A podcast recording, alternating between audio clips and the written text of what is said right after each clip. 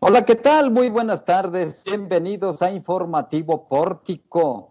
Como siempre, pero muy especialmente en este día, estimado auditorio, hoy, 8 de septiembre del año 2020, me da mucho gusto darle a usted la más cordial bienvenida. Gracias por sintonizarnos en esta fecha tan especial para Zacatecas y los zacatecanos en el que conmemoramos la fundación de nuestra ciudad. Hace 474 años Zacatecas fue fundada y hoy es un gran día de fiesta, celebrado de una forma atípica, distinta, diferente. Pero de eso hablaremos en un momento más. Mientras tanto, vámonos a los titulares, a las historias de este día tan especial.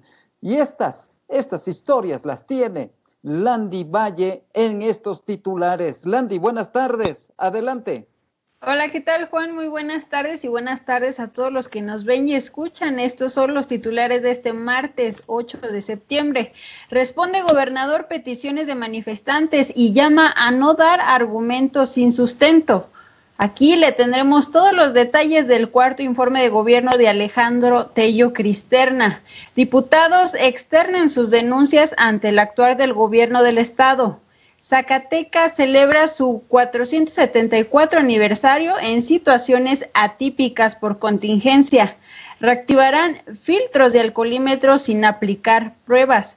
43 nuevos casos positivos de COVID-19. Gobernador señala que aún no hay un descenso en la cifra de contagios.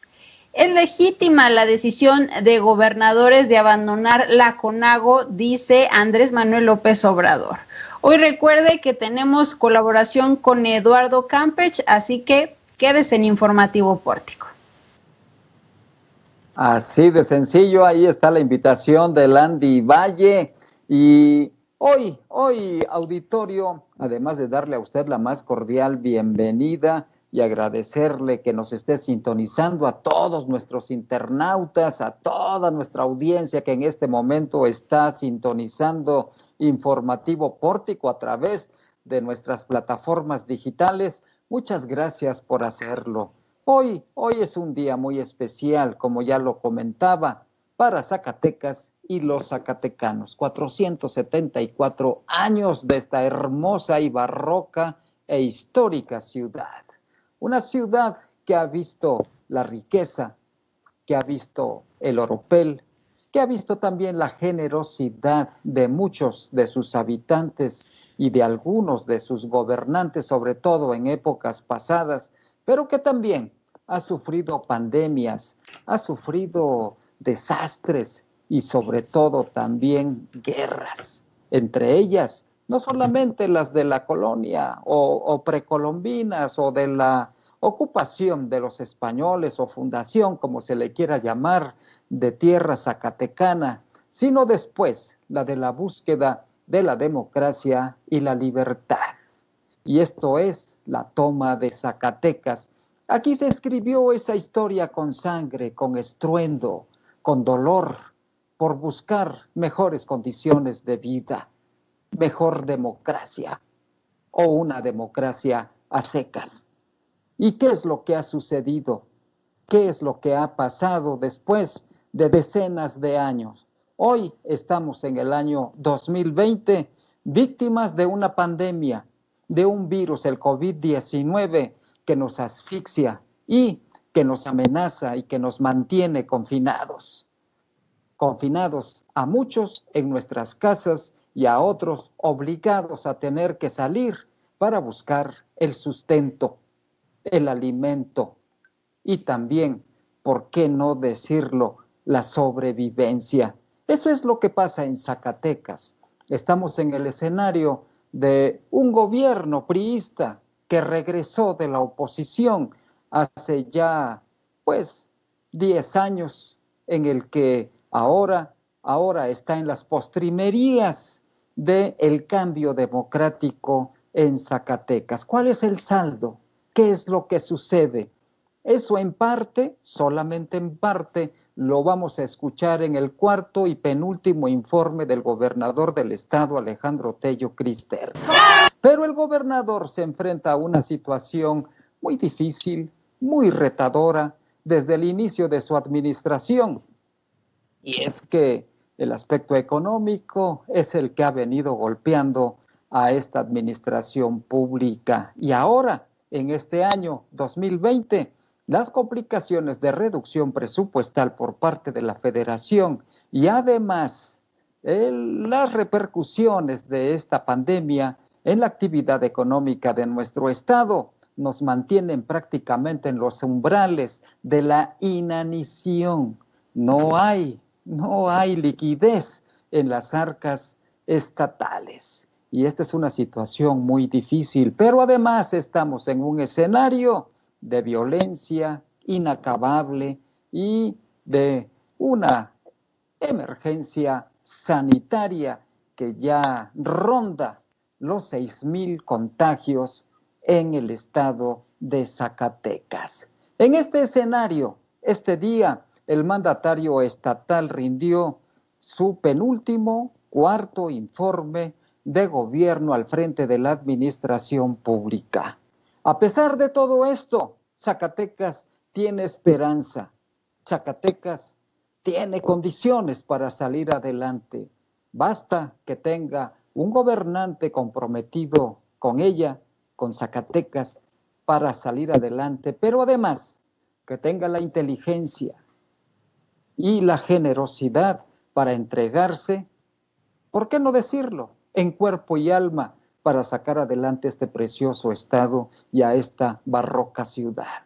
Sí hay condiciones, sí se puede hacer algo si es que se actúa con inteligencia, con arrojo, con valentía y con determinación, pero acompañado también del talento y de la capacidad para poder gobernar a este Estado, que no es fácil, no es sencillo y sobre todo en estos tiempos en estos tiempos convulsos que estamos viviendo en el país. Y después de este preámbulo, vámonos, ¿cómo empezó el día? ¿Qué fue lo que sucedió en las primeras horas de esta mañana?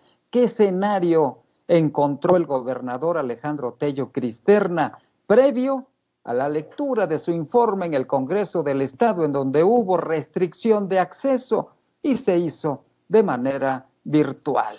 Estos detalles, desde muy temprano, Landy Valle estuvo reporteando, atenta en la cobertura informativa para tenerle a usted toda esta información de primera mano. Landy, adelante, buenas tardes.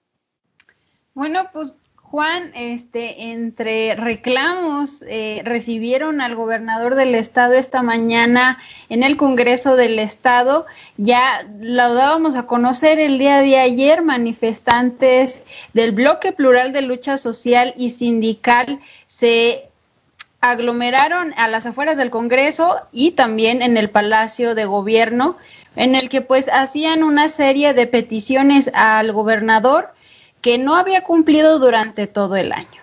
Bueno, pues a la llegada del gobernador del estado, a la llegada del gobernador al Congreso del Estado, manifestantes entregaron un pliego petitorio al mandatario estatal a unas horas de su cuarto informe de actividades. Entre los reclamos que realizó el bloque plural de lucha social y sindical que dirige Alejandro Rivera Nieto, se llegó al acuerdo que serían atendidos el próximo jueves para dar respuesta a sus solicitudes. Vamos a escuchar un poco de lo que dijeron que se acaba de, de, formar a efecto pues de que se le dé atención a estos puntos. Ya se le había pasado. No, no debe de haber represión, de verdad. Yo... Él, dijo que no había diálogo. Él dijo que no había diálogo. Tiene que haber diálogo. Lo, que nos robaron, lo que nos robaron, gobernador, ¿dónde va a quedar? Lo subieron las patrullas baños para no estar meando en las calles pusimos unos baños ahí. Nuestra comida, nuestros enseres se los llevó Caldera. A ver, yo le pido ahorita al secretario general de gobierno que siente contigo y te ponga esas situación. Que se siente ya. Pero, Cuenta con él. Pero aparte que se siente para tocar estos temas. Está bien. por favor. es más, te ofrezco que en la semana estaría yo escuchándote. si estás ahí. También con este... También, señora. A ver, a ver. Mire, señora. Atiéndanos. Atiéndanos. Que sean atendidos. No hay luz eléctrica en algunas comunidades. No hay luz eléctrica, no hay piso parejo para nuestros alumnos. Que se vaya contigo. es un punto muy importante. Está bien. El punto de la entrega de las plazas. Vete con la la Secretaría de Educación está escondiendo lugares. Se los está entregando a quien ellos quieren. Y estos no fueron los únicos que realizaron peticiones al mandatario estatal, sino también los trabajadores y cotizantes del ISTESAC, ya que acusaron el saqueo de la institución en manos del gobernador del estado y el actual director Marco Vinicio Flores, a lo que respondió que lo que se busca es darle liquidez a la institución, por ello el ofrecimiento que se realizó al presidente de la República en fechas pasadas. Vamos a escuchar lo que le dijeron Háblemelo en público aquí. El gobernador, en contubernio con Marco Vinicio y Miranda, están proponiendo un saqueo de los bienes que son propiedad de los trabajadores de ISTESAC. ISTESAC no se vende, no es la manera de resolverlo. ISTESAC le hemos propuesto formas de resolver el problema. Se han hecho una reunión que hasta la fecha no han podido firmar la minuta y de ella no se ha cumplido un solo acuerdo. Aquí está ofreciendo que le, que le respaldemos. No, este gobierno no ha respaldado ni a sus habitantes ni a sus trabajadores, dice está gobernador. Gobernador, con las cuotas y aportaciones es suficiente aún para sostener el instituto. Son 4.400 jubilados y más de 20.000 activos. El 36% de cada trabajador es suficiente aún. Y con la deuda de Cobaes, sí da para salvar su administración. Dejemos la venta para cuando venga una crisis mayor. Si hoy se vende, en dos generaciones, en tres años, cuatro años, ya no vamos a tener. Bueno, yo lo único que diría, y no voy a entrar en una discusión, no es un momento, yo le pido a Zacatecas Valores y saquear al Istezac es proponerle al presidente de la República el que le ayude, el que esos terrenos los convierta en dinero para que ellos cobren. El señor No que se tiene un sindicato independiente nos dice que el Istezac tiene viabilidad. Quiero pensar y ojalá des un nombre para que ante toda la ciudadanía nos diga cómo más de 5 mil jubilados que pueden quedar sin comer van a tener No sustento cierto, gracias a no que el señor cierto. en sus cuentas personales dice que tiene viabilidad. Lo invito a, a un evento público Claro, a que nos demuestre porque creo que no le dan las sumas como y firmado. Pero estarían está de acuerdo en retractarse ante. Zacatecas de la ignorancia de lo que están diciendo. Y eso no fue todo, ya que en el Pleno Tello Cristerna dio su postura de la situación que atraviesa el ISTESAC y manifestó, lo cito a continuación, no es con gritos ni plantones cómo va a sobrevivir miles y miles de pensionados. Su postura es lo más alejada a la realidad. No los descalifico, los invito a informarse y a dejar atrás posturas personales vacías sin sustento. Así la postura de los de las dos partes, tanto de los pensionados, jubilados del ISTESAC como del mandatario estatal, Juan. Podemos concluir, Landy, que no fueron escuchadas las propuestas de quienes se manifestaron esta mañana. El gobernador los invita a informarse mejor y en pocas palabras les dice que no va a ceder a las presiones de movilización social en las calles. Así es, bueno, pues quedaron pendientes, a fin de cuentas se enfrentó cara a cara con ellos, sin embargo no hubo un diálogo como tal. Exactamente. Buen trabajo, Landy. Desde muy temprano recorriendo las calles y muy atenta a todas estas incidencias importantes que se dan y que se dieron previo al informe del gobernador Alejandro Tello Cristerna. Tuvo una presión muy fuerte con estas movilizaciones. No es el único mandatario estatal zacatecano que ha enfrentado movilizaciones. Recuerdo que a partir de la administración del gobernador de extracción setemista priista Arturo Romo Gutiérrez empezaron fuertes movilizaciones en Zacatecas antes y durante los informes gubernamentales a grado tal que hubo bloqueos de acceso al Congreso del Estado para impedir la, la entrada del gobernador Romo Gutiérrez para rendir su informe respectivo de gobierno. En esa época fue cuando nació el Barzón Zacatecano, movimiento que después alcanzó niveles nacionales y después iría a integrarse a un partido político. Pero ese fue el escenario que vimos, que vimos durante la administración de Arturo Romo Gutiérrez. Después, con Ricardo Monreal, no fue menor la presión, también hubo movilizaciones fuertes, impactantes, callejeras, que arrastraron a muchos manifestantes para protestar por diversos temas durante la administración del entonces gobernador Ricardo Monreal, a quien incluso al no poderle impedir el acceso al Congreso del Estado, cerraron, tuvieron que cerrar la puerta principal del Congreso del Estado en la calle Fernando Villalpando, en el centro histórico de nuestra bizarra capital, para impedir que saliera el gobernador Monreal Ávila. Cuando abrieron la puerta, llovieron piedras y demás objetos para agredir a los que estaban al interior de este recinto legislativo. Sudó la gota gorda también Ricardo Monreal, pero su sucesora Amalia García Medina también tuvo dificultades, también tuvo movilizaciones durante su informe gubernamental,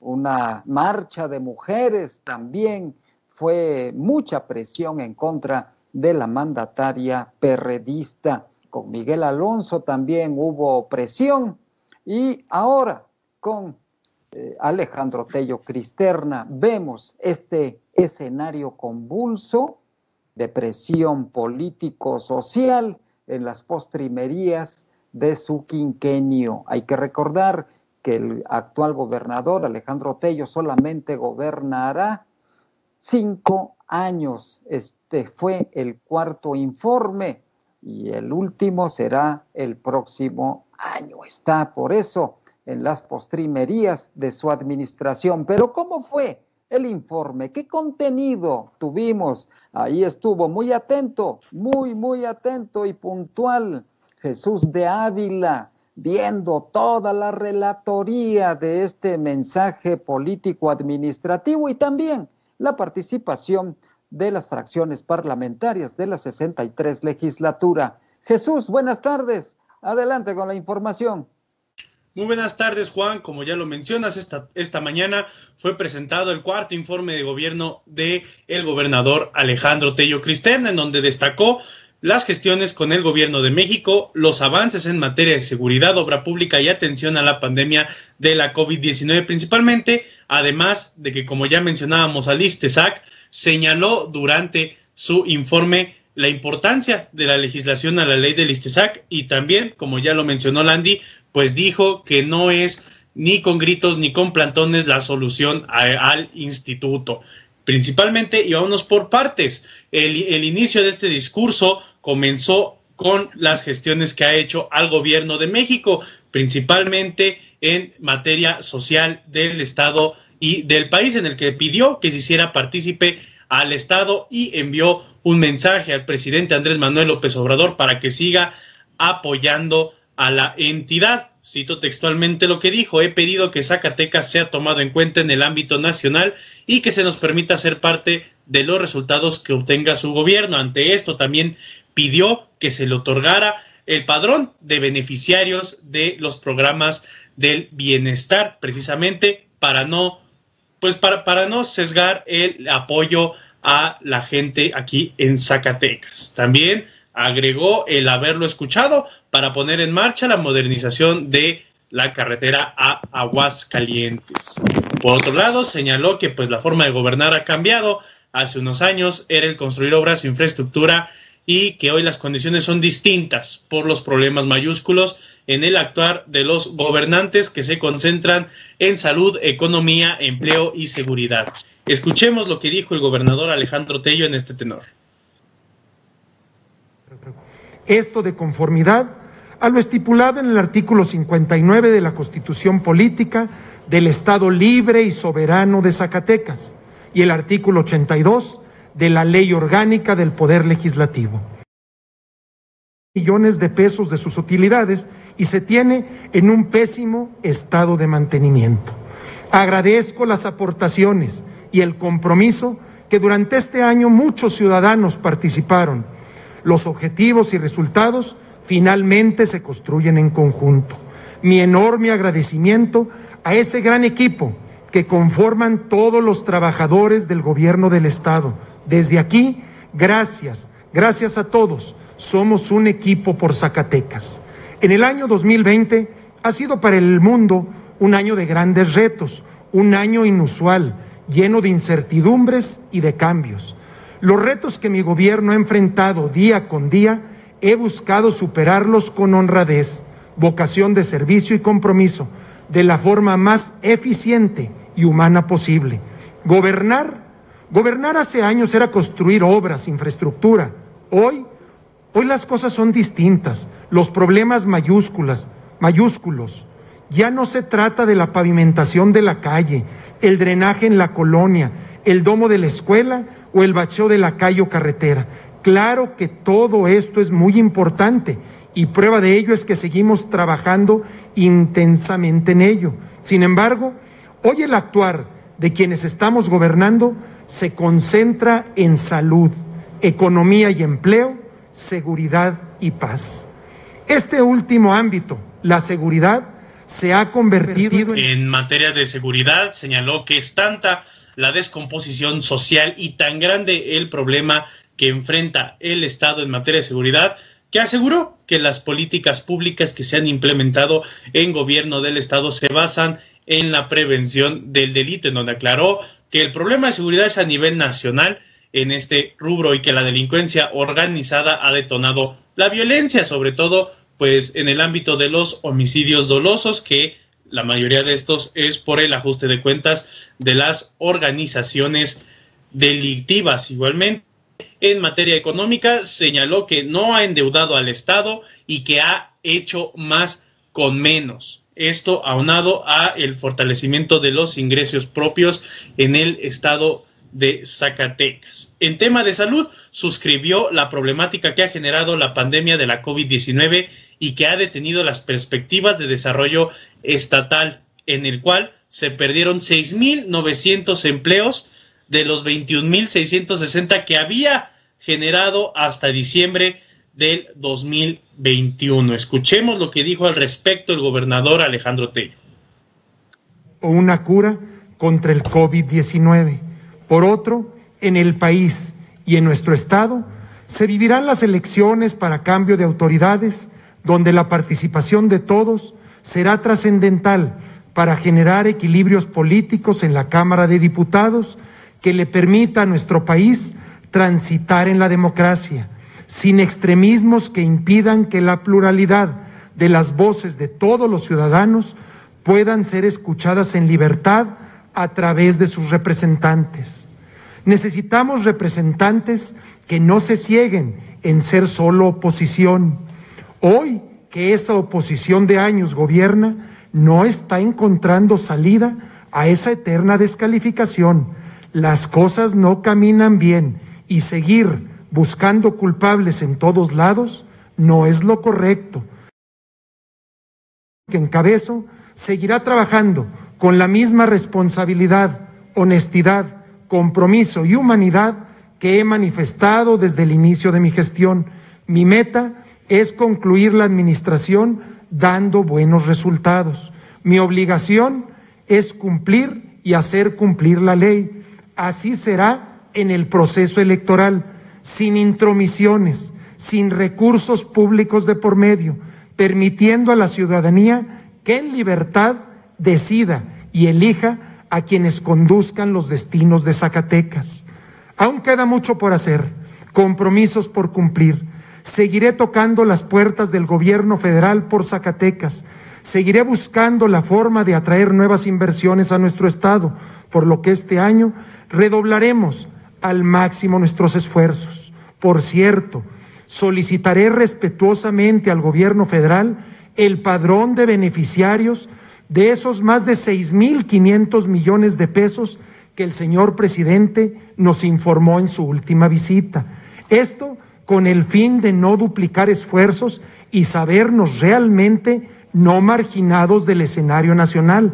La toma de decisiones de un gobernador necesita de información básica, que ésta no sea un secreto de unos pocos, pues no nos permitiría realizar las acciones correctas y sería injusto para nuestra población. Realizaré y concretaré importantes obras y acciones en beneficio de los zacatecanos. No dejaré ninguna acción inconclusa que el día de mañana se convierta en un dispendio o un problema financiero para los zacatecanos.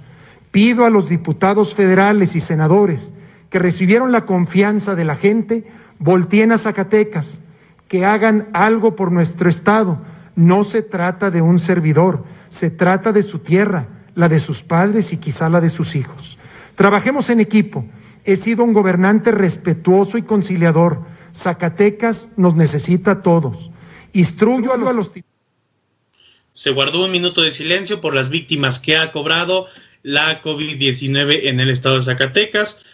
Como ya lo mencionamos, también mencionó el asunto del ISTESAC, en el que llamó a los diputados a hacer esta reforma a la ley del instituto para que tenga solvencia financiera este, esta institución de seguridad de servicios sociales. Y también, como ya lo dijo Landy, señaló que están equivocados, no es con gritos ni plantones como van a sobrevivir miles de pensionados. Esto por las manifestaciones al exterior de este recinto legislativo. Y por último, señaló que según conforme al proceso electoral que se avecina para la sucesión gubernamental del 2021, no infringirá en las elecciones, así como asegurar que no existirá presupuesto público destinado a las campañas políticas. Llamó a los posibles candidatos y posibles mandatarios a no seguir polarizando al país en el actuar político. Además de que las descalificaciones en el actual gobierno del Estado, así lo señaló, en los próximos meses, en donde el furor de las campañas intentarán detener el desarrollo del Estado. Lo declaró esto Alejandro Tello Cristerna. No hubo invitados, como ya lo dijimos, únicamente estuvieron los 30 diputados, el, el representante del Poder Judicial, el magistrado presidente Arturo Nale García, y la familia del gobernador, tanto el gabinete como representantes políticos del Partido Revolucionario Institucional al que pertenece el gobernador, fue a distancia. Y bueno, esto fue lo que dijo el gobernador, pero ¿qué pasó con los diputados que hicieron mención de las denuncias que se le ha hecho reiteradamente en el poder legislativo, principalmente en temas, como ya lo dijimos, ISTESAC, transparencia y las manifestaciones sociales. En primer término, el diputado Javier Calzada Vázquez mencionó que ganó el afecto con amigos, refiriéndose a que no ha podido llegar a más resultados por la deuda que dejó la administración del exgobernador Miguel Alonso Reyes. Escuchemos lo que dijo Javier Calzada Vázquez.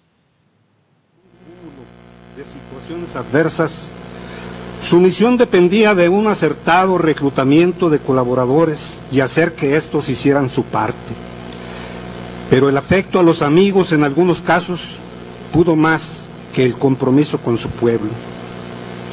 La deuda pública lapidaria que heredó de Miguel Alonso por 7.598 millones de pesos hace estragos en las finanzas públicas, pues a pesar de su empeño, al primer semestre apenas se han disminuido en 380 millones en sus cuatro años para situarse en 7.218 millones.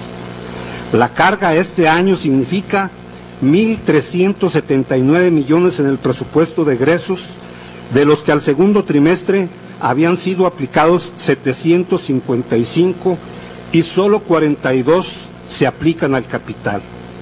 Por su parte, la morenista Navidad Rayas hizo referencia a la deuda adquirida durante la gestión de Alonso Reyes y que no se han hecho las aclaraciones por la situación financiera que dejó en el Estado.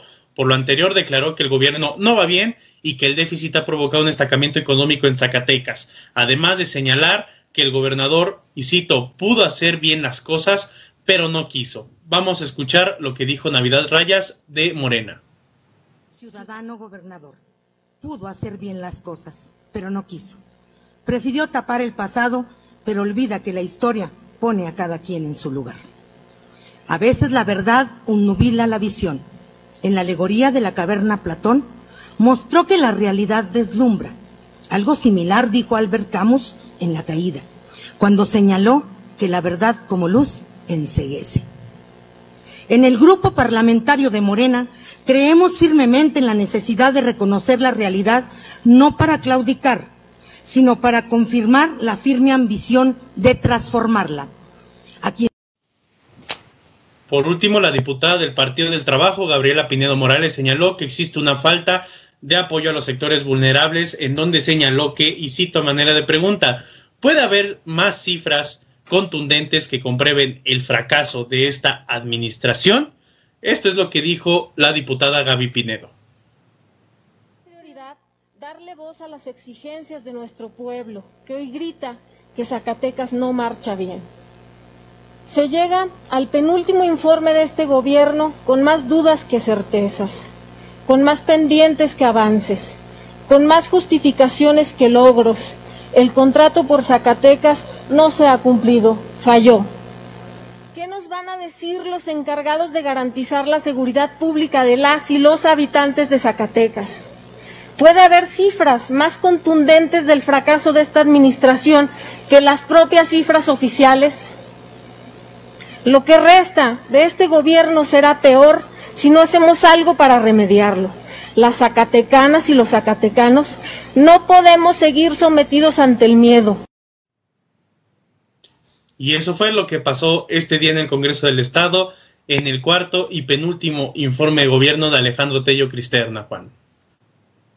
Muy buen panorama de todo lo acontecido, todo lo sucedido, el contexto y contenido de este cuarto informe de labores administrativas del el gobernador Alejandro Tello Cristerna, en donde hay muchos, muchos detalles, un informe con sabor a despedida, porque cuando dice el mandatario estatal que está preparada, preparado como desde un principio lo hizo al inicio de su administración para entregar el gobierno. Y también el otro, el otro tema, el que tiene que ver con las elecciones, ahí también el mandatario estatal hace una referencia muy importante, dice, mi obligación es cumplir y hacer cumplir la ley, así será en el proceso electoral, sin intromisiones, sin recursos públicos de por medio, permitiendo a la ciudadanía que en libertad decida y elija quienes conduzcan los destinos de Zacatecas. Más despedida que esta, ya anticipando al próximo proceso electoral que tendrá verificativo el 2, el domingo 2 de junio del año 2021 y que para tal efecto ya inició a partir de ayer el proceso electoral de manera oficial en el país en donde se va a renovar en este periodo 15 gubernaturas, entre ellas las de Zacatecas. Y a mí me llamó también poderosamente la atención este otro apunte que hizo el gobernador Alejandro Tello cuando señaló que solicitara respetuosamente al gobierno federal, esto es, al presidente Andrés Manuel López Obrador, el padrón de beneficiarios de esos más de 6.500 millones de pesos que el señor presidente nos informó, dijo, en su última visita. Esto con el fin de no duplicar esfuerzos y sabernos realmente no marginados del escenario nacional, pero también dijo lo siguiente en este discurso, en este mensaje político, la toma de decisiones de un gobernador necesita información básica, que esta, escuche usted, no sea un secreto de unos pocos, pues no nos permitiría realizar las acciones correctas y sería injusto para nuestra población. Así que esperemos que le hagan caso y que le compartan ese patrón de beneficiarios de los programas sociales aquí en Zacatecas. Es un buen tema. Y hoy, hoy, como ya lo decía yo al inicio, Zacatecas esta bella ciudad cumple 474 años de haber sido fundada, fundada oficialmente, aunque su existencia se remonta a años anteriores. Pero Landivalle tiene un apunte interesante sobre esta fecha tan importante que tanto nos gusta, que, que, nos encanta, que se da siempre en un escenario de feria, de, toros, de ir a la plaza de toros, y que ahora pues estamos confinados por esta pandemia. Landy, adelante. Así es, Juan. Bueno, pues ante la emergencia sanitaria del COVID-19, la ciudad de Zacatecas no pudo celebrar su aniversario 474 este 2020.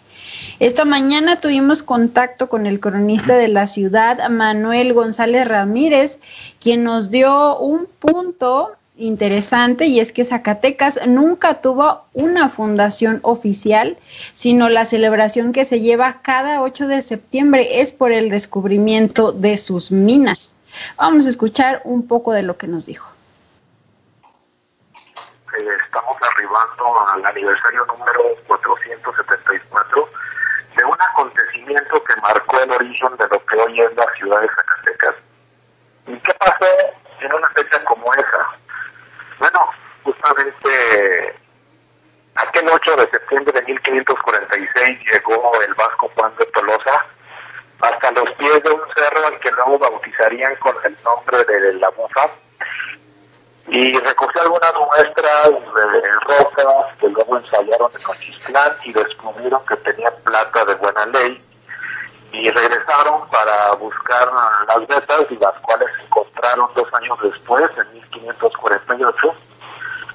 Y en 1559 ocurrió también un acontecimiento interesante. Se reunieron los principales mineros, autoridades civiles y eclesiásticas de las minas de Zacatecas y tomaron acuerdos interesantes. Uno de ellos fue instituir la fiesta del 8 de septiembre el acuerdo se tomó en mayo de 1559, de tal suerte que la primera celebración fue el 8 de septiembre de, ese mismo año, pero también en ese acuerdo se le dio el nombre oficial a este asentamiento minero, conocido primero como las minas de Zacatecas y a partir de 1559 se le conocería como las minas de Nuestra Señora de los Remedios de los Zacatecas y también en esa ocasión se adoptó a la Virgen de los Remedios como la patrona y protectora de este real minero,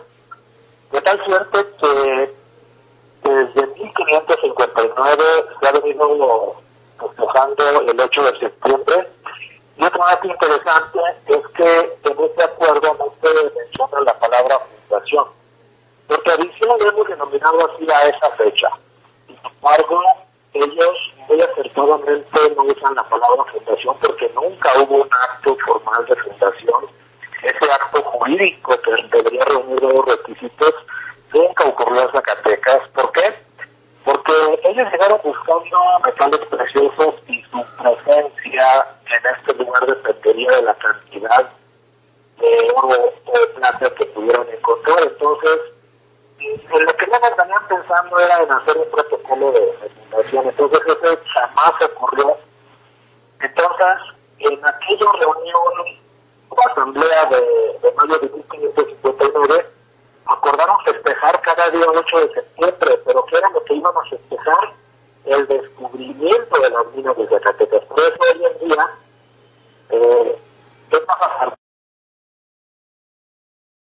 Fue desde 1546 que se celebra con una misa solemne y una procesión que ahora conocemos como romería en honor a la Virgen del Patrocinio, en el que participan diferentes gremios e instituciones. Sin embargo, por las condiciones de la emergencia sanitaria, orilló a la diócesis de Zacatecas a cancelarla de manera presencial y llevarse ahora en las plataformas virtuales, Juan.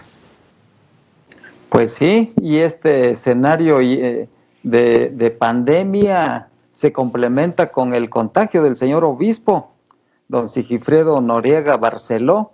Monseñor Sigifredo Noriega, lamentablemente él confirmó la, hace unos días que pues había sido ya un caso positivo ya confirmado, lo ha compartido, con la sociedad en general y con los fieles católicos en lo particular. Nada más eso nos faltaba, Landy, que el obispo también se contagiara. Así, esta pandemia no perdona, Juan, y ahí ya lo estamos viendo. Y bueno, pues en este mismo sentido también la diócesis está previniendo que los fieles se contagien, pues por ello cancelan este tipo de eventos. Exactamente, está actuando con responsabilidad la Iglesia Católica y hemos escuchado al, al obispo en otros medios de comunicación que va, va evolucionando bien, sin mayor complicación este contagio, va saliendo adelante el obispo, esperemos que, que así sea y que se restablezca pronto y que esté con nosotros también lo más pronto posible. Gracias, Landy. Voy ahora a propósito del COVID-19 con el escenario, el comportamiento que siempre lo tiene muy puntual Jesús de Ávila. Jesús, Adelante con la información. Este martes tenemos buenas noticias alrededor del COVID-19. Juan, ayer se rompió el récord de gente que se ha recuperado de esta peligrosa enfermedad. 227 personas se recuperaron afortunadamente de la COVID-19. Esto deja la suma en 3.695 recuperados y 1.573 casos activos.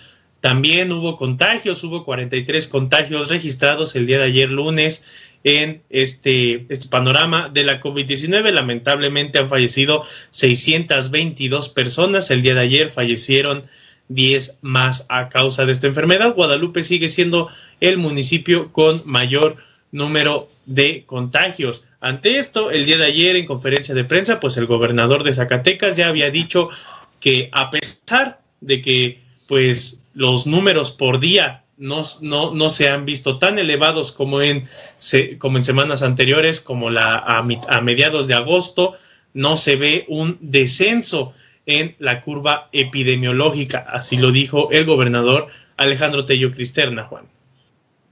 Pues sí, todavía, todavía este comportamiento no está a la baja completamente pero esperemos que con el cuidado y la responsabilidad de todos los ciudadanos podamos evitar más contagios. Tenemos que cuidarnos muy bien, tomar todas las precauciones sanitarias correspondientes y ser muy prudentes y lo más que se pueda no salir, estar en casa. Gracias Jesús. ¿Y qué sucede con el alcoholismo, con el alcoholímetro? Porque se va a reactivar en Zacatecas con detalles también diferentes. Landy Valle, adelante con la información. Así es, Juan. Bueno, pues ante el aumento de accidentes viales por consumo de bebidas embriagantes, el director de la Policía de Seguridad Vial, Osvaldo Caldera Murillo, informó que se reactivarán los filtros de alcoholímetro bajo restricciones por la emergencia sanitaria del COVID-19. En entrevista para medios de comunicación expuso que la diferencia sería que la prueba no se, no se aplicará, sino que se sancionará una sanción máxima a todo aquel conductor que sea sorprendido con una bebida embriagante, sanción que equivale a 120 UMAS que son aproximadamente 9.600 pesos, de 9.600 pesos a 9.800 pesos. Vamos a escuchar un poco de lo que nos dijo. la detención, de. Pero, derivado de que hay muchos, este, se, tomó la decisión de establecer los filtros al alcoholímetro en, los municipios que se, se implementando con la intención de poder reducir por ahí los hechos de tránsito porque ya se nos habían presentado varios por relacionados con el consumo de alcohol, con la única diferencia de que el filtro se pone tal cual se ponía anteriormente pero que no se les prueba en automático, persona que se detenga con consumo de alcohol se le aplica la máxima respetando las recomendaciones del sector salud de no poder aplicar la prueba de alcoholemia que es una prueba que hay que soplar y donde cabe la gran posibilidad de que puedas ser infectado el elemento y infectar a más personas. Ahorita se detiene, son simplemente por una cerveza abierta, el motor y en automático se le aplica la máxima. Pues al informe del señor gobernador. El director comentó que alrededor de 10 a 15 vehículos son detenidos en un solo día durante tres horas. Por tal motivo mencionó que el operativo se llevará a cabo en los municipios más grandes como la capital, Jerez, Fresnillo y Río Grande, mientras que las otras cabeceras municipales se coordinarán con los ayuntamientos, pues para evitar este tipo de accidentes viales por el consumo de bebidas embriagantes, Juan. Pues sí hay que aplicar este tipo de operativos, son necesarios, yo creo que no se debe de interrumpir y deben de ser mucho más estratégicos para evitar el consumo de bebidas embriagantes entre los automovilistas en activo. Gracias, Landy.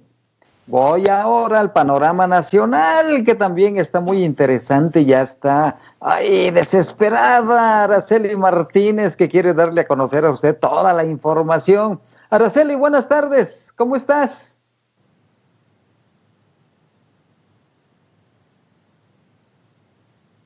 Muy buenas tardes, amigos de Pórtico MX. Juan, eh, esta mañana, como cada martes, durante la conferencia de prensa matutina, se realizó el pulso de la salud. El presidente Andrés Manuel López Obrador aseguró que en los últimos días ha bajado el número de contagios. Señaló que se ha mantenido una muy buena condición para enfrentar la COVID-19 de fallecimientos y no y dijo que no han existido rebrotes por coronavirus, por lo que manifestó que su gobierno va domando la pandemia y que pronto se saldrán de esta pesadilla y regresar a la normalidad. Sin embargo, por su parte, el subsecretario de, de Salud, Hugo López Gatel, dio a conocer que Zacatecas tuvo un crecimiento más lento de la pandemia, pero que fue un crecimiento que llegó a, también a tener un punto máximo y que fue el que más tardó de los estados en, en todo el país. Vamos a ver lo que dijo durante la conferencia. Finalmente, Zacatecas, Zacatecas tuvo un crecimiento más lento de la epidemia, pero un crecimiento que después llegó también a un punto máximo, el más tardío del país. Tenemos durante la Jornada Nacional de Sana Distancia un periodo de estabilidad, cuando empezó el desconfinamiento, empezó a subir, llegó al máximo en la semana 32 y posteriormente ha descendido, está en semáforo naranja y vemos en la última que tiene ocupación hospitalaria que siguió en ascenso hasta la primera semana de agosto, meseta, todavía no queda claro que esté ya en descenso la ocupación hospitalaria, es temprano, siendo el estado que llegó al punto máximo más tardíamente. Eso es todo, presidente. Y bueno, estuvo acompañado de su gabinete de salud. El mandatario reconoció ahí el trabajo de Jorge Alcocer, quien es secretario, y del subsecretario Hugo López Gatel. También durante la conferencia se rescataron dos temas importantes. Y es que ayer se dio la salida de 10 gobernadores que se denominan la Alianza Federalista de la Confederación Nacional de Gobernadores, la CONAGO. Y el presidente Andrés Manuel López Obrador consideró que esta decisión es legítima porque ejercen su libertad y es parte, indicó, de la democracia. El titular ejecutivo rechazó que sea una amenaza a la democracia, pero indicó que estas acusaciones seguirán y de lo contrario a lo que ellos hicieron manifestó, su administración está llevando a cabo una práctica de una verdadera democracia. Vamos a ver lo que dijo. En libertad, somos libres. No veo yo este, nada extraño creo que este, eh, es una asociación de los gobernadores y no es obligatorio. Y los que se salen es porque están ejerciendo su derecho, su libertad. Lo están también sobre otro tema importante que se ha venido manejando toda la semana, Juan Público, es sobre la protesta que realizan las feministas y madres de víctimas en la CNDH, que por cierto, bueno, ayer dio un paso importante, ya que demandaron la renuncia de la presidenta de esta comisión, de Rosario Piedra Ibarra. El presidente Andrés Manuel afirmó que el caso de la toma de las instalaciones de la CNDH se ha convertido en un asunto político abrazado por el conservadurismo. Y al descartar el uso de la fuerza pública para desalojar pues las instalaciones, que fueron tomadas por los grupos de feministas y familiares de víctimas, el presidente dijo que tanto la comisión y la Secretaría de Gobernación están abiertas al diálogo. Esto fue lo que dijo. Yo creo que sí, que están abiertos al diálogo, pero este es eh, otro tipo de situación la que considero prevalece. Hay una demanda justa de, de que se atienda una necesidad, pero ya se convirtió en un asunto, este, vamos a decir, eh, político o sea, y no me equivoco, ¿eh? de que abrazado por el conservadurismo. No hay que olvidar. Voy a mencionar esa última foto. Y bueno, aquí en, un, en, una información de última hora, Juan, voy a comentarte que Jade Polensky se registró esta tarde como aspirante para la dirigencia nacional de Morena. La actual secretaria general de Morena estuvo acompañada por senadores, diputados, dirigentes estatales, así como un centenar de simpatizantes de Morena. Esta es información que todavía se está trabajando, pero ya lo detectamos en hace unos minutos. Juan, regreso contigo del panorama nacional. Oye, interesante, sin duda, cómo está la elección también en Morena, porque eh, Jacob Polewski, pero también Porfirio Muñoz Ledo está en la batalla. No sé si está en el padrón de militantes de Morena, porque esa va a ser una limitante para el registro, si es que están o no en ese padrón de militantes. Jacob Polewski, por supuesto que sí está, es, eh, era la secretaria general de ese partido y, ahora se ha registrado ya como aspirante a la dirigencia nacional.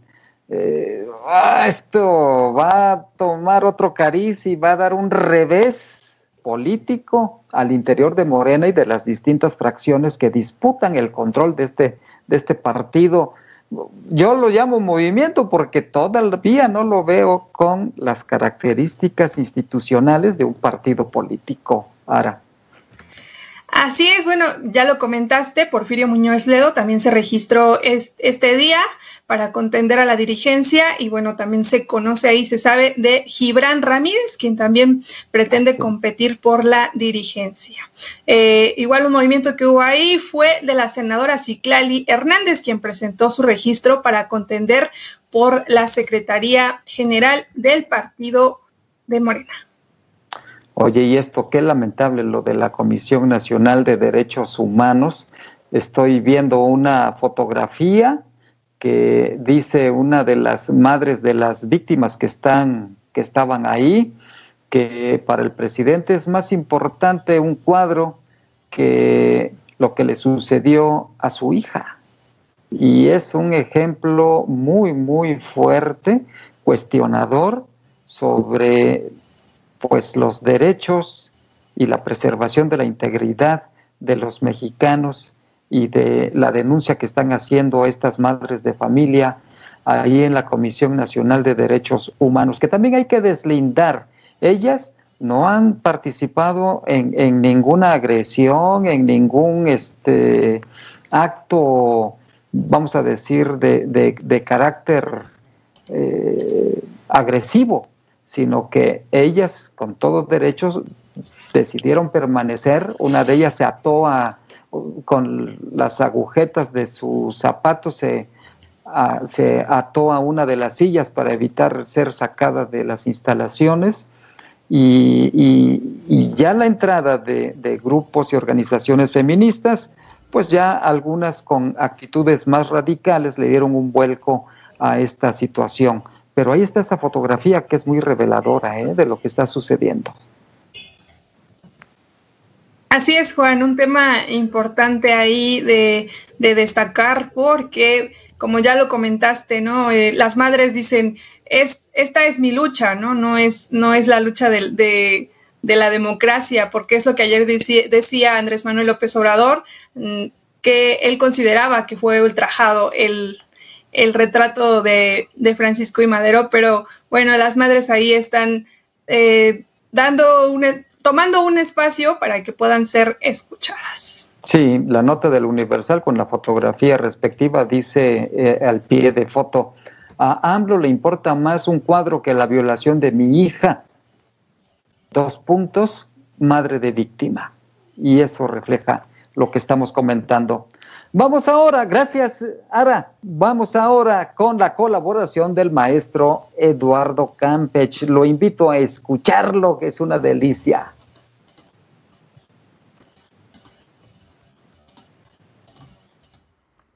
De armarios y melenudos. Toma el llavero, abuelita, y enséñame tu ropero. Cantaba Francisco Gabilondo Soler Cricri. ¿Desde cuándo existen los roperos? O mejor aún, ¿cuánto ha descendido su demanda ante la proliferación de los closets? Ropero es una palabra coloquial con la cual generalmente se designa al mueble donde se guarda la ropa. Por eso también hay quienes le denominan así, guardarropa aunque tiene otras acepciones. Volviendo a la primera de ellas, también es conocido como armario. Estos muebles surgieron durante el Imperio Romano y como su nombre lo indica, eran estructuras de madera destinadas a guardar armas. No obstante, puesto que los retratos de la aristocracia eran elaborados con cera, fue menester meterlos en el mismo mueble. Algunas ocasiones había rollos escritos en su interior, fue en la Edad Media cuando la ornamentación embelleció las puertas, y en el siglo XIX se confeccionaron los diseños que conocemos hasta hoy, con entrepaños, cajones y espejos. En la popular obra de C. S. Lewis, Las Crónicas de Narnia, en particular el tomo primero, El león, la bruja y el armario, a través de la puerta del mueble se accede a otro universo es probable que usted conozca la historia. Por lo que respecta al león, el rey de la selva es uno de los animales más representados en los bestiarios medievales. Para algunos estudiosos el felino era una alegoría de Cristo, en virtud de la creencia errónea que no dormían y que sus crías eran paridas muertas, pero que al tercer día revivían después del estridente rugido del Padre. Los bestiarios son un interesante material de lectura. En ellos podemos encontrar fantásticas descripciones de animales reales e imaginarios. También son un referente para leer con mayor interpretación los textos de la época. Por ejemplo, si leemos la Divina Comedia, en el comienzo, Dante se encuentra con una pantera, un león y una loba. Dichas fieras representan tres pecados, la sensualidad, la violencia y la incontinencia, respectivamente. Si consideramos que un arma puede ser símbolo de la violencia, el armario y el león estarían más cerca de lo que pensamos. Se despide de ustedes Eduardo Campech Miranda y nos encontramos en la próxima entrega de Campechaneando Lecturas. Gracias.